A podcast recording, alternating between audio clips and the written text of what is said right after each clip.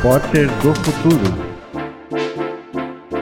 O Repórter do Futuro está de volta, conversando com Danilo Zelic e Camilo Mota, estudantes do módulo Correspondentes da Cidadania.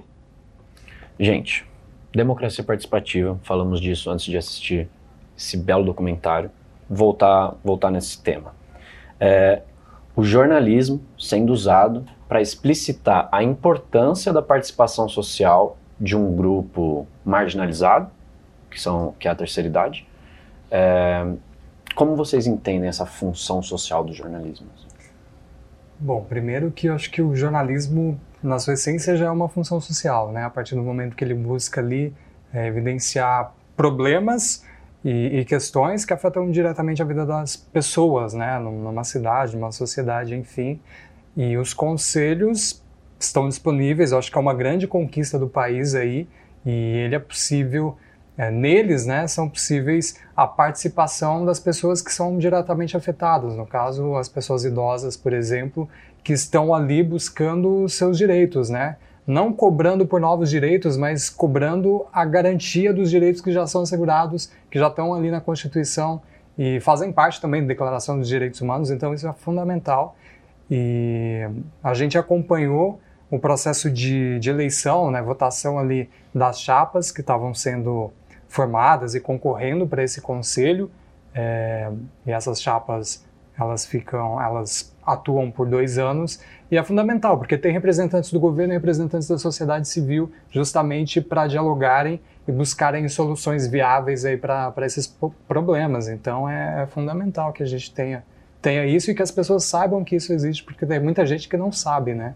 E é justamente o intuito desse curso é, uma formação em jornalismo de cidades, uhum. que é mostrar o que, que acontece e o que, que afeta a vida das pessoas, não em contexto global, porque as coisas começam nas cidades. Então, acho que isso que é importante.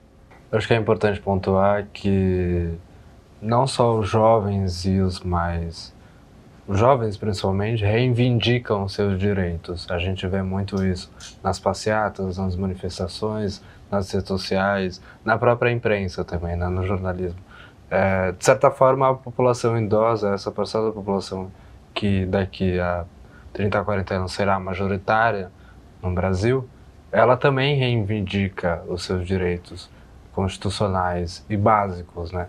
Que a gente vê é, muitos deles retirados né, aqui no centro de São Paulo, né? Enfim, nas várias partes da cidade. É, então, acho que é legal ressaltar essa reflexão também, né? Do quanto eles são inviabilizados e que, de certa forma, esse jornalismo de serviço que a gente produziu com o documentário ressalta né, essa reivindicação deles. Né? Eu acho que é um pouco por aí. Muito legal. Como o Danilo falou, né, é importante a gente falar desse assunto porque a gente tem que lutar por um, por um presente melhor para eles e um futuro melhor para a gente também, né? E a conversa tá legal, mas tá acabando o nosso tempo, então Quero agradecer muito a presença de vocês aqui hoje. Muito obrigado, Amanda, Augusto, Camilo. É, obrigado pela oportunidade e pela parceria também. E muito obrigado a você que nos acompanhou até aqui.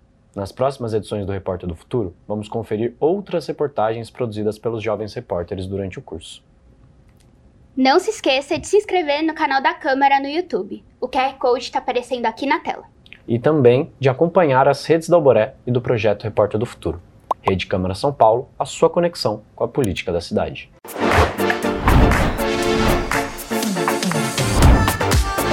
Repórter do Futuro.